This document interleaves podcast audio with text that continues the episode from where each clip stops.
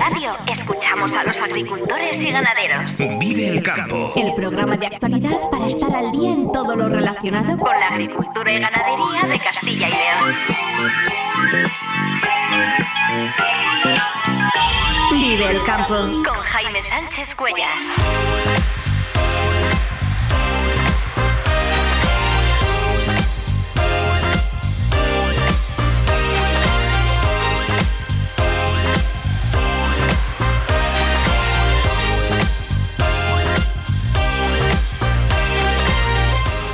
Buenos días, esto es Vive el Campo en Vive Radio. Hoy es miércoles 15 de noviembre y hasta las 7 y 50 de la mañana aquí contamos lo que está pasando en el sector agroalimentario y cómo afecta a los agricultores y ganaderos de Castilla y León. El campo al día, toda la actualidad del sector en Vive Radio.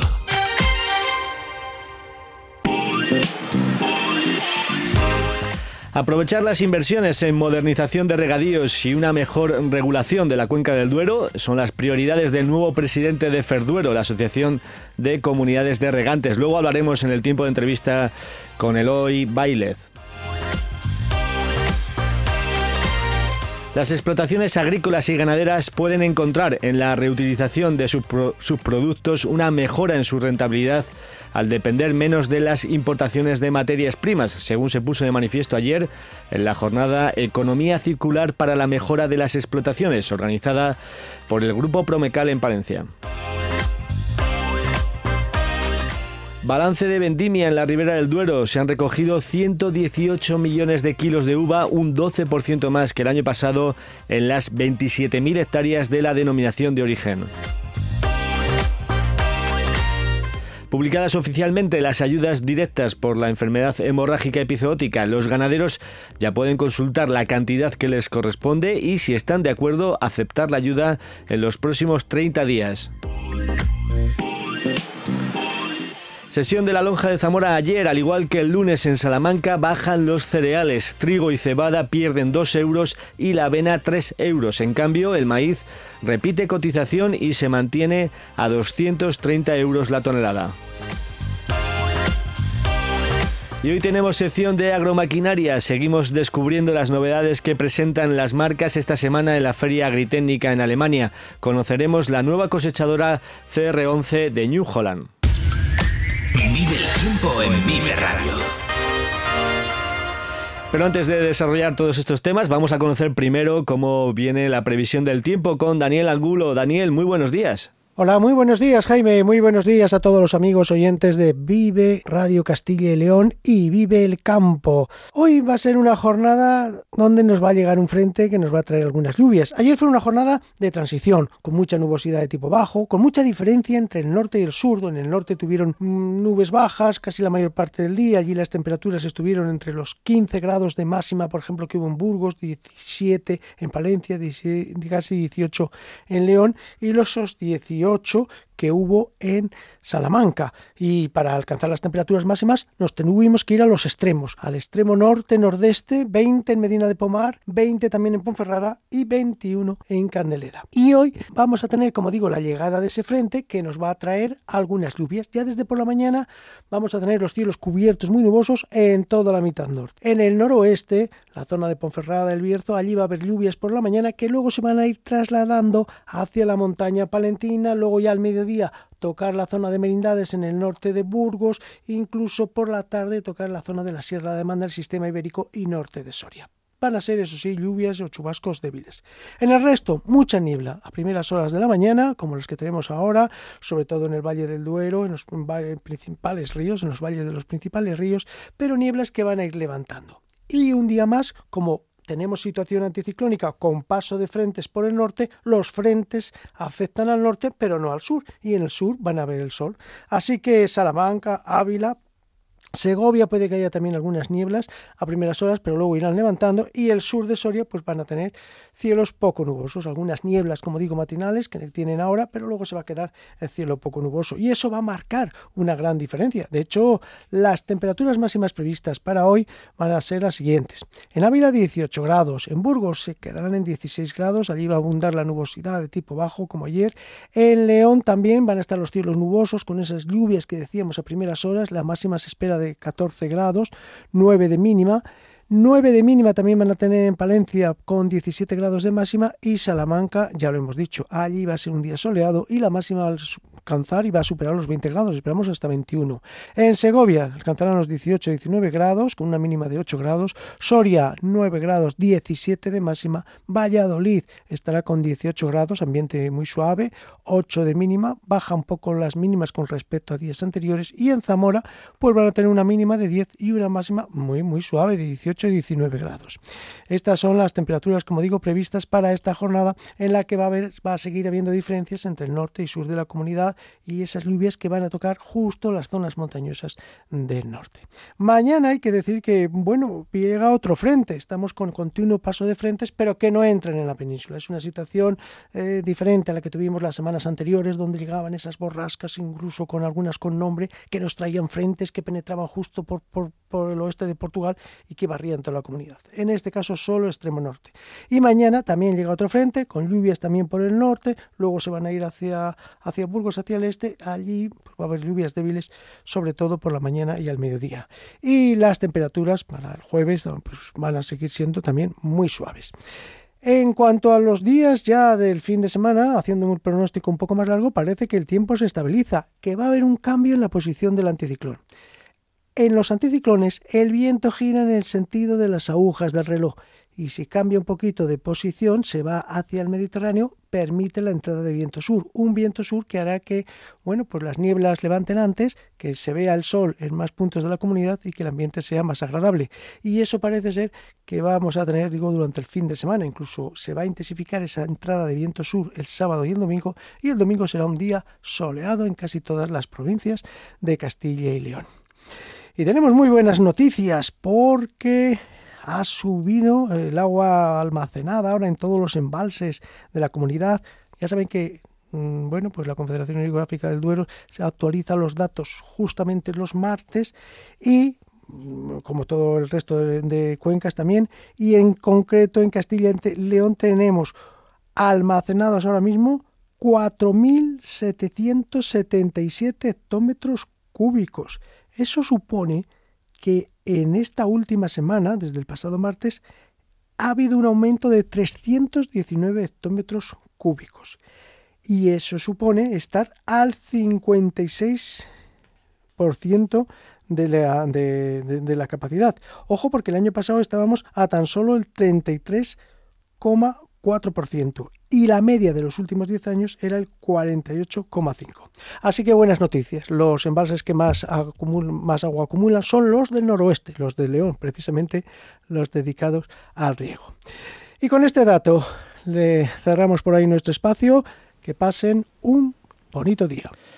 Muchas gracias, Daniel. Efectivamente, buenas noticias en la situación de los embalses y el año hidrológico que empieza con muy buen pie.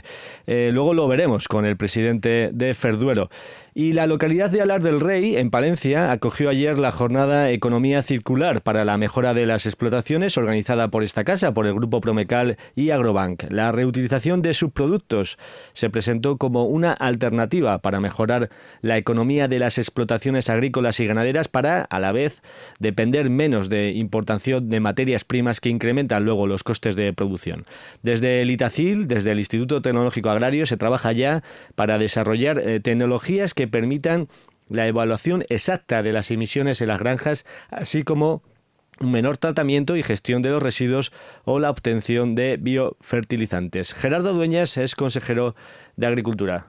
Pues cada vez hay más eh, actividades donde tenemos que intentar ir al residuo cero, a que los coproductos se valoricen y se puedan otra vez volver a reutilizar en la agricultura y la ganadería y eso nos posibilite depender cada vez menos de esos mercados globalizados, de esa coyuntura que, existe todavía ahora mismo por diversos motivos, sobre todo por las guerras y por falta cada vez mayor de productos fósiles y por tanto tenemos que ir buscando esas alternativas que nos permitan en un entorno muy cercano que la gente sea capaz de producir el agricultor y el ganadero con cosas que estén muy cerquita de ellos. Por su parte, Jesús López, director de Agrobank en Castilla y León, recordó que poseen líneas específicas dedicadas al sector agroalimentario para que los profesionales puedan poner en marcha en sus explotaciones medidas que permitan ser más sostenibles, eficientes y responsables a largo plazo sin que la financiación sea un problema. Financieramente lo que hacemos es apoyar a los agricultores, a las empresas agroalimentarias en su transición hacia este tipo de agricultura y también de alguna manera pues empoderarles para que hagan frente a estos retos y también a las oportunidades que la sostenibilidad pues eh, está ocasionando. Por último, la presidenta de la Diputación de Palencia, Ángeles Armisen, aseguró que es momento de ayudar para afrontar los retos de la transición ecológica y digital necesaria para alcanzar un modelo agroalimentario realmente sostenible. Puso como ejemplo la medida puesta en marcha por la Diputación para el reciclaje de plásticos ganaderos.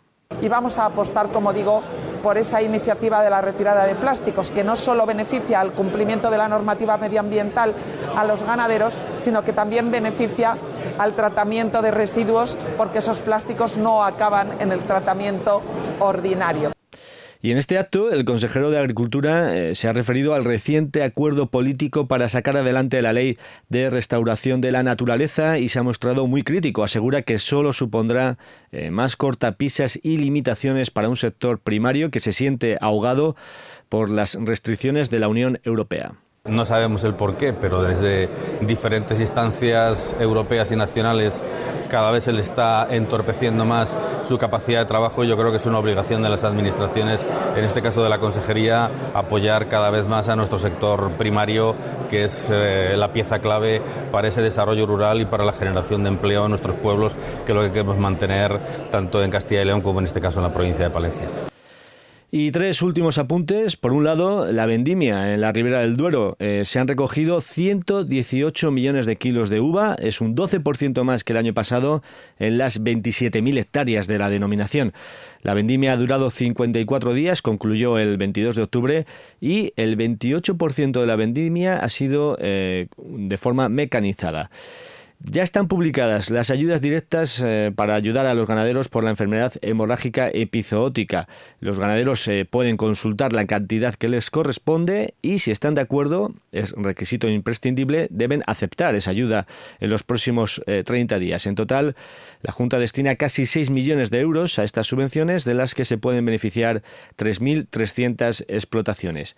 Y 11 organizaciones agrarias europeas han remitido una carta abierta a la presidencia de la Unión Europea y a los comisarios de salud y seguridad alimentaria en la que solicitan la renovación del glifosato por otros 15 años. Entre las organizaciones eh, que realizan esta solicitud se encuentran Asaja y UPA y se pide que se tome una decisión con base científica durante el próximo comité de apelación de mañana jueves y vuelven a aprobar y se vuelva a aprobar el glifosato por otros 15 años. Por tanto, mañana cita eh, importante en Bruselas para decidir el futuro del glifosato. Son las 7 y 23 minutos de la mañana. Vive la entrevista del día en Vivo el Campo.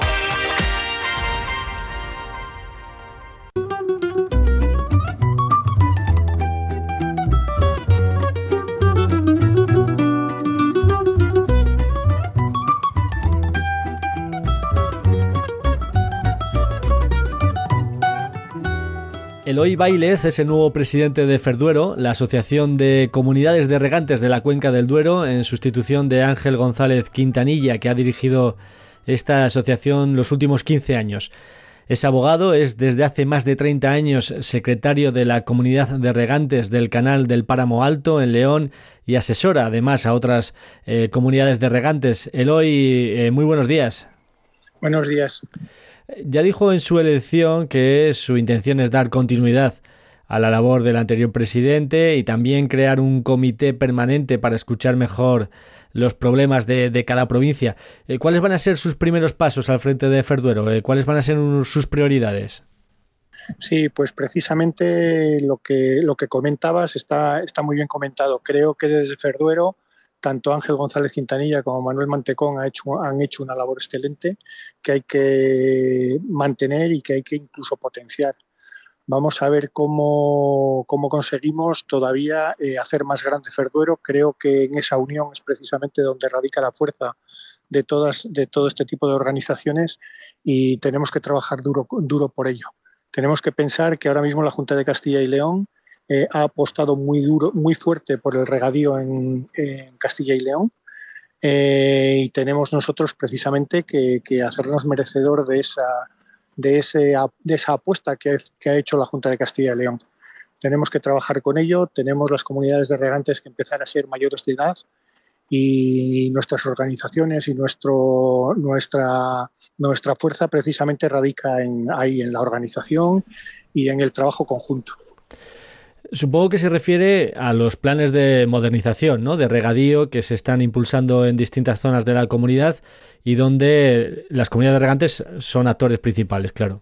Sí, es una labor importante la que tenemos que hacer ahí. Tenemos que seguir potenciando eh, que más comunidades de regantes se modernicen y que tiren para adelante. Es el futuro. El futuro, del, futuro de la agricultura es precisamente el regadío modernizado, no hay, no hay otra opción.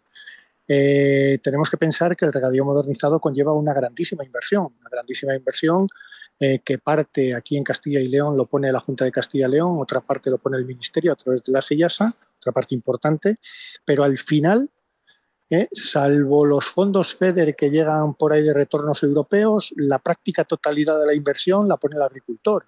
Sí que es verdad que en plazo de 50 años, no vamos a decir que no, pero con eso y con el amueblamiento de las fincas que tiene que hacer cada uno de los agricultores, la verdad es que la inversión del propio agricultor dentro de los planes de modernización es importantísima, pero también hay que, hay que decir a renglón, seguido que no se podría hacer sin la ayuda de la Junta de Castilla y León y de la, y de la Sellasa. Eso también es cierto. Entonces yo creo que tenemos que seguir potenciando todo esto.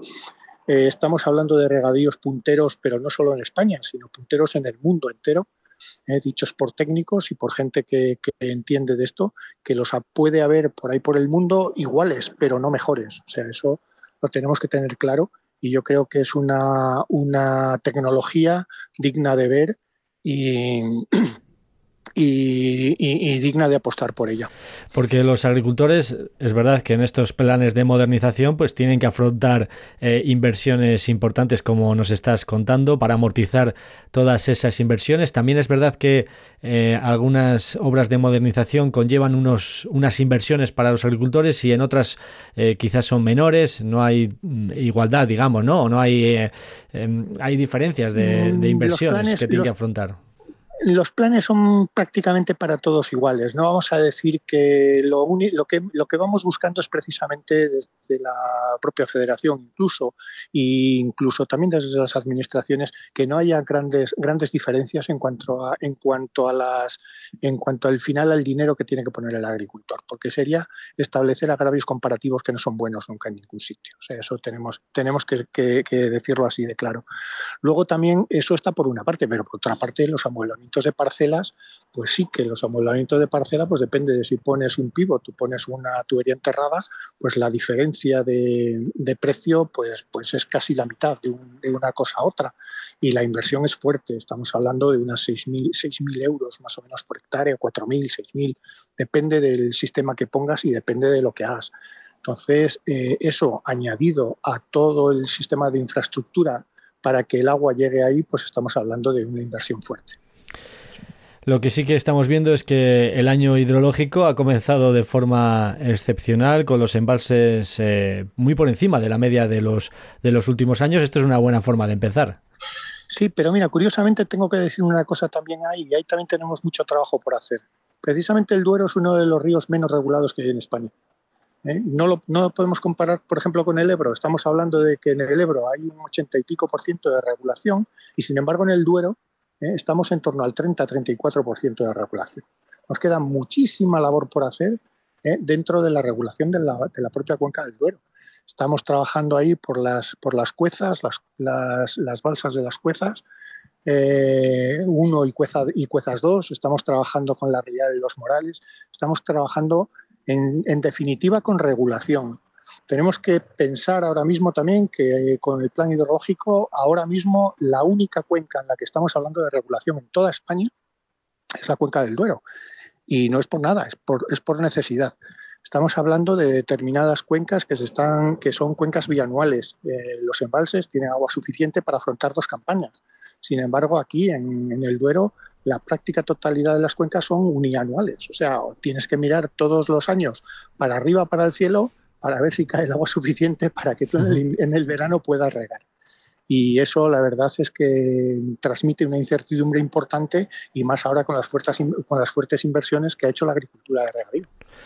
Ese plan hidrológico de la cuenca del Duero eh, y esas obras a las que se refiere, ¿de qué estamos hablando? ¿De qué obras estamos hablando que sí que se van a poder hacer durante la vigencia del plan hidrológico, que es hasta, si no estoy equivocado, hasta 2027? Hasta el 26. Sí, eh, es, es, difícil, es difícil. Nosotros pelearemos por ver si conseguimos estas, estas obras de regulación que se contemplan en el plan hidrológico. Creíamos incluso que los proyectos estaban bastante más adelantados. Hoy estamos hablando todavía de alternativas en la mayoría de los casos, a ver cuál, cuál alternativa es la mejor. Eh, sobre todo desde el punto de vista medioambiental. Hoy todos los aspectos medioambientales pesan, pero también tenemos que pensar tenemos que pensar que el agua es imprescindible, que es el, bien, el bien más necesario que tenemos ahora mismo, porque toda nuestra vida depende del agua. Tenemos que pensar que el 97% de nuestro cuerpo es agua, entonces, y el agua es básica para la producción de alimentos. Si no regamos, no sé, no sé, cómo podremos comer, porque, porque la práctica totalidad de los alimentos es agua. Tenemos que pensar que mm, hay que cambiar un poquito también la, la mentalidad que tenemos la gente. Vamos a ver, se está hablando por ahí en muchos sitios que el regadío consume mucha agua, que es que eh, el 80% del agua lo consume el regadío. Si nos ponemos a analizar seriamente la situación, el regadío no consume en absoluto el 80% del agua. El regadío lo que hace, lo que hace es transformar el agua en alimento. Lo que hace es transformar el agua en lechuga, que luego te vas a comer en una ensalada vamos a analizar las cosas y vamos a empezar a hablar un poco, eh, yo creo que de una manera un poco más correcta, porque ahora mismo estamos filtrándolo todo a lo mejor quizá demasiado desde el punto de vista medioambiental, sin pensar que los alimentos del supermercado eh, hay, que, hay que criarlos, de la, salen de la tierra, no, no se pintan ahí, la leche no la da el brick, la leche la da la vaca. Y esa vaca hay que alimentarla y hay que eh, darle de comer y de beber para que al final lleguen los elementos a, las estanterías. Y ahora mismo se está planteando el hacer una campaña donde se vea claramente que, la agricultura es alimento y eso hay que empezar a transmitir a la sociedad todo esto, que yo creo que en ese sentido también tenemos todos mucho trabajo que hacer. Para que la sociedad lo comprenda, recientemente hablábamos con Manuel Pimentel, ex ministro de Trabajo, que ha escrito el libro La venganza del campo, y hablaba precisamente de ese equilibrio que debe haber entre la protección del medio ambiente, eh, garantizar eh, la proporción de alimentos a la, a la sociedad y alimentos a un precio eh, razonable y, accesible y asequible para, el conjunto de la sociedad. Absolutamente de acuerdo con él, absolutísimamente de acuerdo. Yo creo que son perfectamente compatibles la rana y el, y el, y el agricultor y el embalse. O sea, es perfectamente compatible y hay que buscar esa, esa compatibilidad y tenemos que dejar al, al futuro, a nuestras generaciones futuras, eh, un, mundo sostenible, que eso es por lo que tenemos que trabajar todos. Antes hemos mencionado eh, el comienzo del año hidrológico de forma positiva, pero es verdad que no todos los embalses se están recuperando por igual.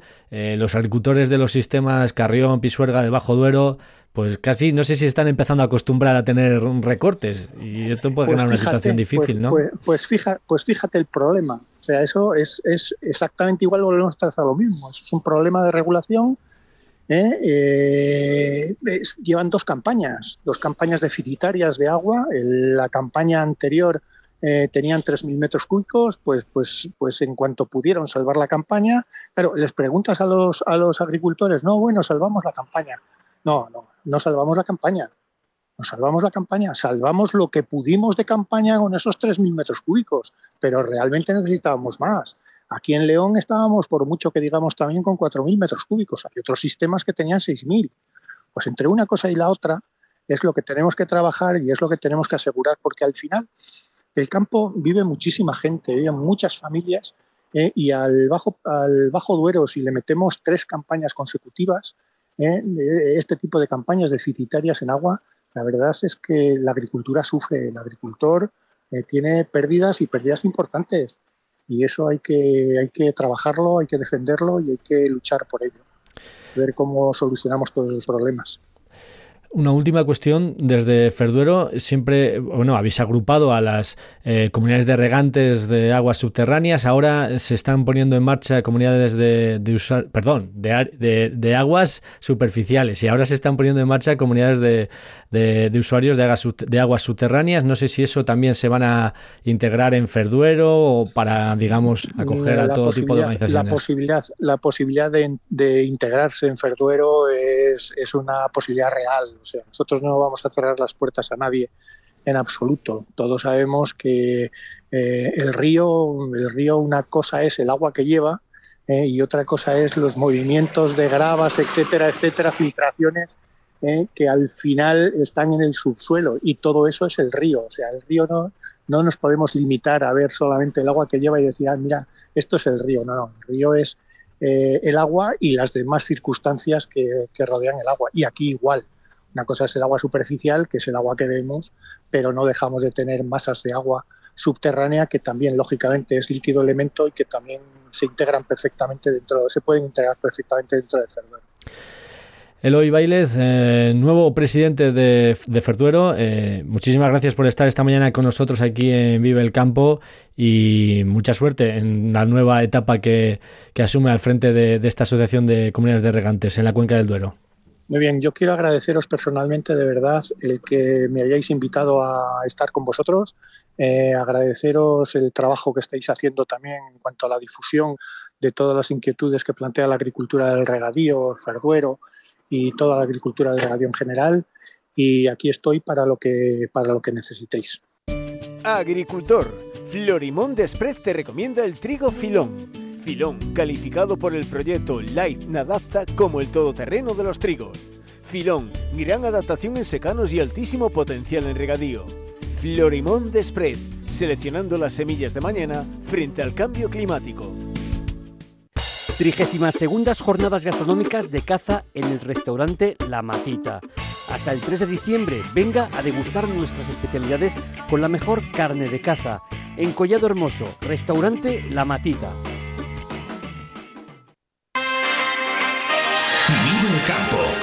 Sánchez Cuellar, aquí en Vive Radio.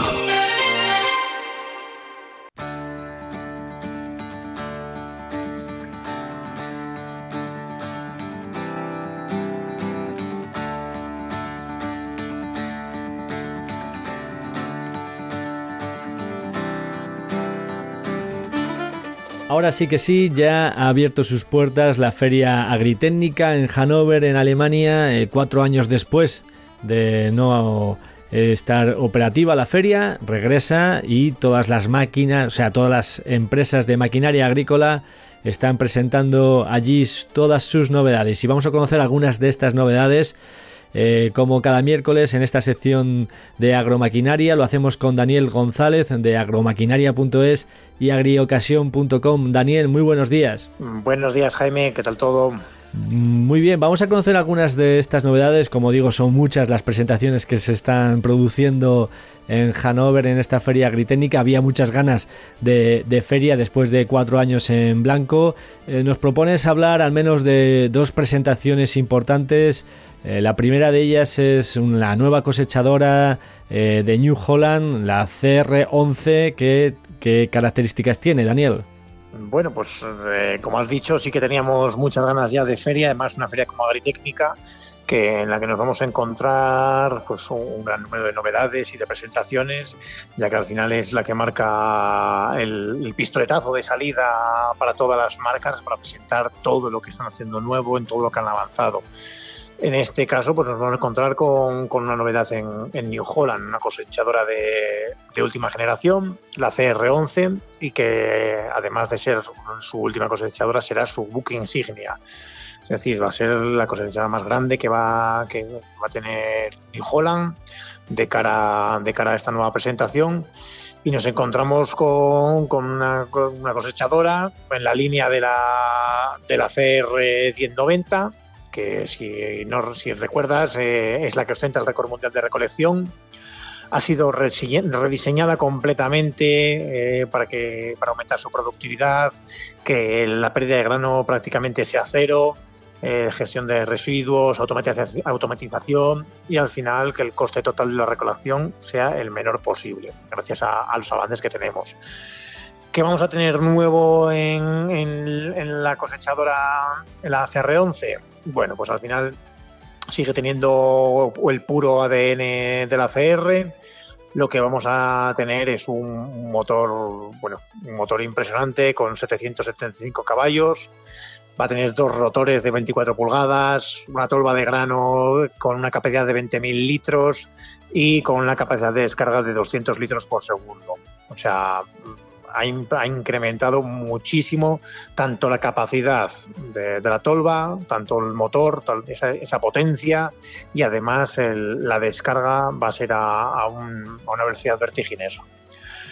¿Qué nos encontramos? Aparte, pues, pues aparte del, Twin Clean, que, tiene, que son los dos sistemas de limpieza que, nos encontramos eh, uno detrás del otro, que ya veíamos en las CR dos cribas superiores, dos cribas inferiores, dos infines de grano limpio, dos juegos de sensores de presión. O sea, nos vamos a encontrar con algo que no, que no habíamos visto hasta ahora. Además, el, el Twin Clean va a estar totalmente automatizado. O sea, la, la distribución va a ser completamente uniforme de la limpieza y al final es lo que hablábamos, lo que te he comentado antes, que lo que se va a buscar es que la capacidad máxima, en la capacidad máxima los niveles de pérdida sean lo más cercano posibles a cero. La verdad es que impresiona esa tolva de 20.000 litros con una gran capacidad según se cosecha y si eso impresiona, lo que también impresiona mucho eh, viendo las imágenes es el, la anchura del, del peine, ¿no? Del peine de corte, que puede llegar hasta que a los 18 metros. Hasta 18 metros. Un peine de 18 metros, sí. Qué burradas. La verdad es que verlo, verlo impresiona. Verlo en las fotos impresiona, pero cuando tú estás a te pones delante de la cosechadora eh, y ves lo, eh, los 9 metros de cada lado, o te pones al final del peine y ves ese, ese peine esos 18 metros que te, que te separan de, la otra punta, es impresionante. O sea, la capacidad de trabajo que va a tener y de recolección va a ser completamente eh, impresionante. Esta más una cosechadora, la CR11, o sea, va a estar preparada para que, para que le exijamos el máximo y tener un rendimiento espectacular. Siempre que nos traes a esta sección, Daniel, eh, equipos tan grandes, pues siempre decimos lo mismo. Ya solo nos falta eh, tener la parcela eh, del tamaño adecuado para que puedan trabajar estos equipos. Eso es, vamos a empezar a ver equipos cada vez mayores. Mm, ya hemos comentado alguna vez que la tendencia actualmente es a que bueno haya mayor número de mayor número de agricultores pero menor número de tractores es decir cada vez habrá menos tractores en, que, estén trabajando. Es decir, habrá empresas o habrá agricultores con, tractores más grandes, máquinas más grandes, cosechadoras más grandes, con pulverizadores más grandes autopropulsados, con la capacidad suficiente como para, para, ponernos en Castilla y León y empezar a hacer una ruta e ir trabajando por todo, por todo Castilla y León y haciendo todo el trabajo, eh, seccionar el trabajo y hacerle el trabajo de tractor, hacer el trabajo de siembra, hacer el trabajo de cosecha, el pulverizado, o sea, hacer todo el trabajo mediante empresas subcontratadas. Digamos que el agricultor al uso, con, toda su maquinaria, con su tractor, con su empacadora, con su cosechadora, nos vamos a encontrar cada vez menos. Serán esas empresas, esos llamados maquileros, entre comillas, las que, los que al final todo ese trabajo se subcontrate y sean ellos los que lo hagan empresas de servicios que prestan esos trabajos a los agricultores directamente para que los agricultores no tengan que tener todos los equipos, todas las maquinarias. Eso es, y la máquina cada vez, como decimos, cada vez más grande. Esta máquina, pues estoy seguro que empezaremos a ver cosas, aparte, bueno, tractores cada vez más grandes, ya vemos, ya estamos acostumbrados a ver cada vez tractores más, más grandes, de grandes potencias o de medias altas, y en cosechadoras, pues en breve nos, nos empezaremos a encontrar que las, las cosechadoras igual, nos vamos a encontrar grandes cosechadoras capaces de, realizar el trabajo en un tiempo récord.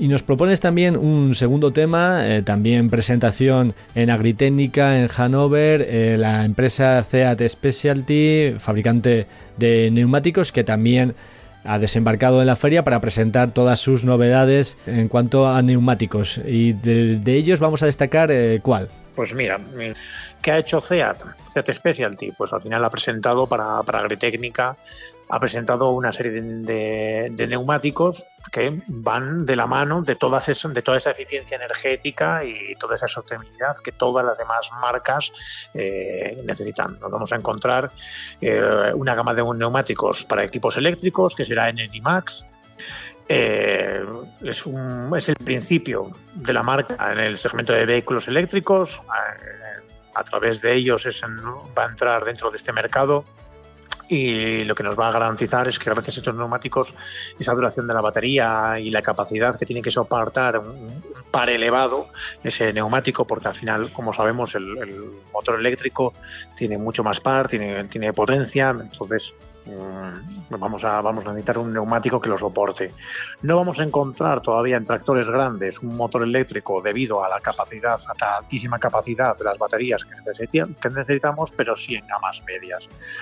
Y después nos vamos a encontrar un, neumático que se llama Sustain Max, ¿vale?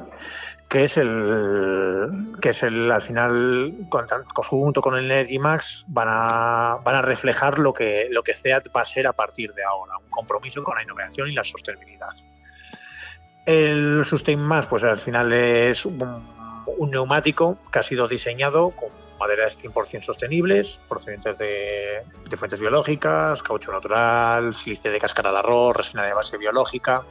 Y al final lo que busca es que el, hacer algo cíclico, es decir, que todo aquello que se desecha eh, en algún momento en alguna de las industrias, poder hacerlo, poder utilizarlo de otra forma para llegar a, construir un nuevo neumático o una nueva pieza de cualquier otra cosa. O sea, esta, esta es lo que hablamos de, de, la economía circular. Sí, de reutilizar los productos.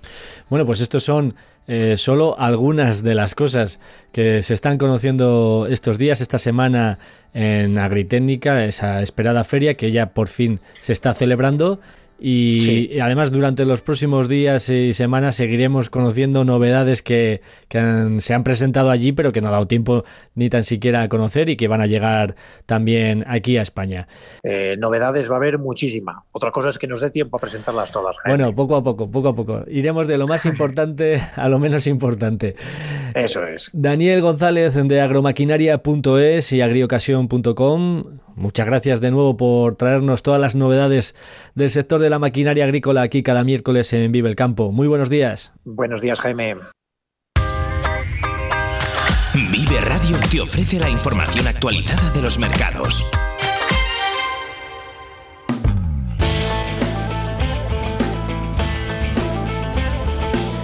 Sesión de la lonja de Zamora ayer. Vuelven a bajar los cereales, el trigo y la cebada pierden 2 euros y la avena 3 euros. En cambio, el maíz repite cotización y se mantiene a 230 euros la tonelada. Repetición de precios también en la paja y en el girasol. Por su parte, los lechones subieron 1 y 2 euros por unidad y en el porcino, ligerísima bajada de un céntimo por kilo.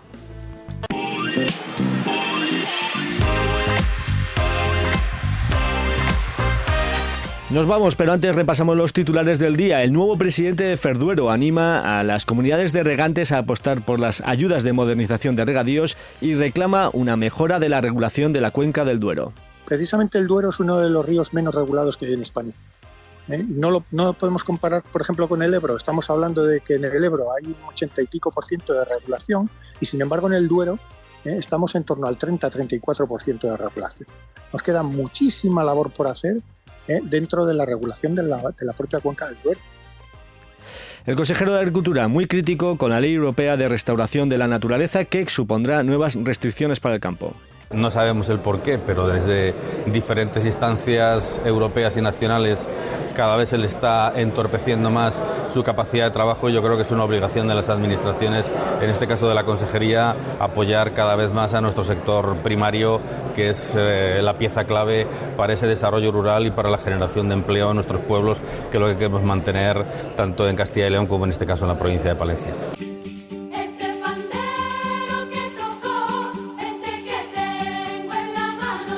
Hasta aquí el programa Vive el Campo, eh, la cita diaria con la actualidad del sector agroalimentario. Un saludo de Ángel de Jesús en el control técnico y de quien nos habla Jaime Sánchez Cuellar. Feliz jornada a todos los que vais a disfrutar hoy del campo. Muy buenos días.